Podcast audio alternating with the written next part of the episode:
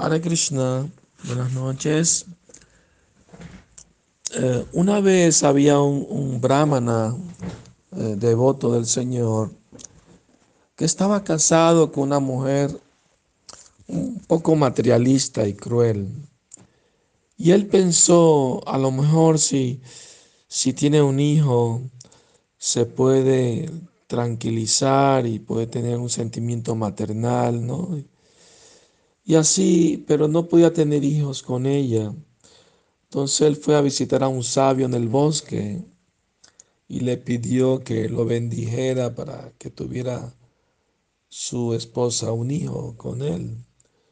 Y el sabio hizo un yagya, una ceremonia de fuego, y le dio una fruta es ofrecida en el sacrificio. Y le dijo, dale de comer esta fruta a tu esposa y seguramente tendrá un hijo muy bueno, muy devoto. Entonces eh, él le explicó todo a su esposa y le dio la fruta. Pero la mujer dijo, no, ¿para qué quiero yo tener hijos? Está cargando nueve meses en la barriga. No, no, no. Agarró la fruta y se la dio a la vaca. La vaca se comió la fruta. Pero cosa del destino, eh, ella quedó embarazada de su esposo. Y la vaca también tuvo un, un, niño humano, pero con orejitas de vaca. Y le pusieron el nombre de Gokarna. Go es vaca y carna orejas. Oreja de vaca. Pero ese niñito del hijo de la vaquita era muy, muy devoto, muy bondadoso, muy, muy entregado a Krishna. En cambio, el hijo que ella tuvo salió malvado igual que ella. Saben que por lo general, dice el Bhattam, que los hijos heredan las cualidades de la madre y las hijas la del padre.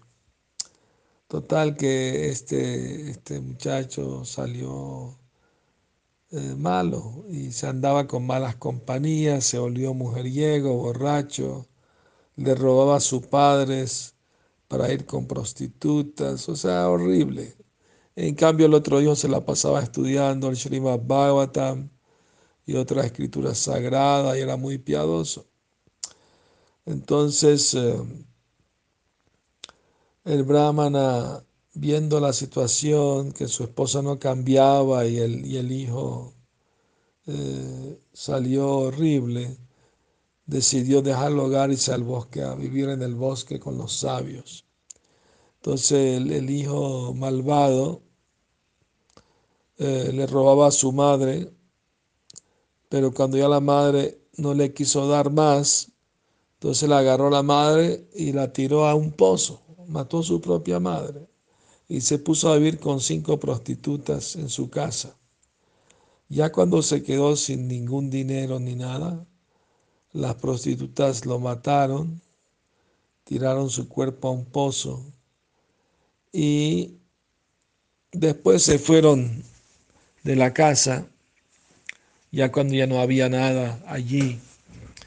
Y entonces Gokarna durante ese tiempo no estaba allí, se había ido de peregrinaje por toda la India visitando lugares sagrados.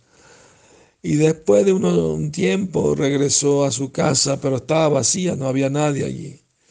Y la noche que se quedó le apareció el fantasma de su hermano. Y le dijo, querido hermano Gokarna, fui muy pecaminoso y, y por esa razón tomé cuerpo de fantasma. Por favor, ayúdame a salir de esta situación miserable en la que me encuentro.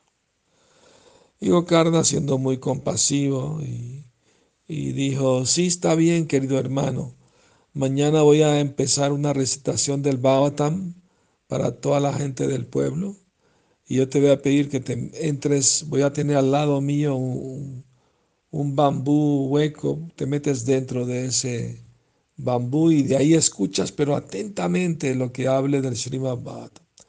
El fantasma aceptó y al día siguiente empezó la recitación.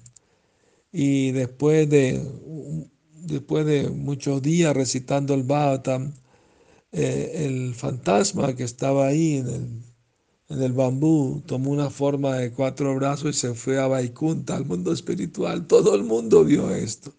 Y la gente dijo, pero ¿Por qué ese fantasma se liberó y nosotros no? Si también nosotros estábamos escuchando.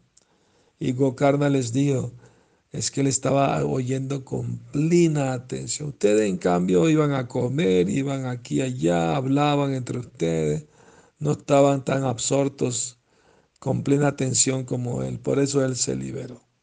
Entonces por eso es tan importante escuchar con mucha atención. Que tengan buenas noches. Hare Krishna.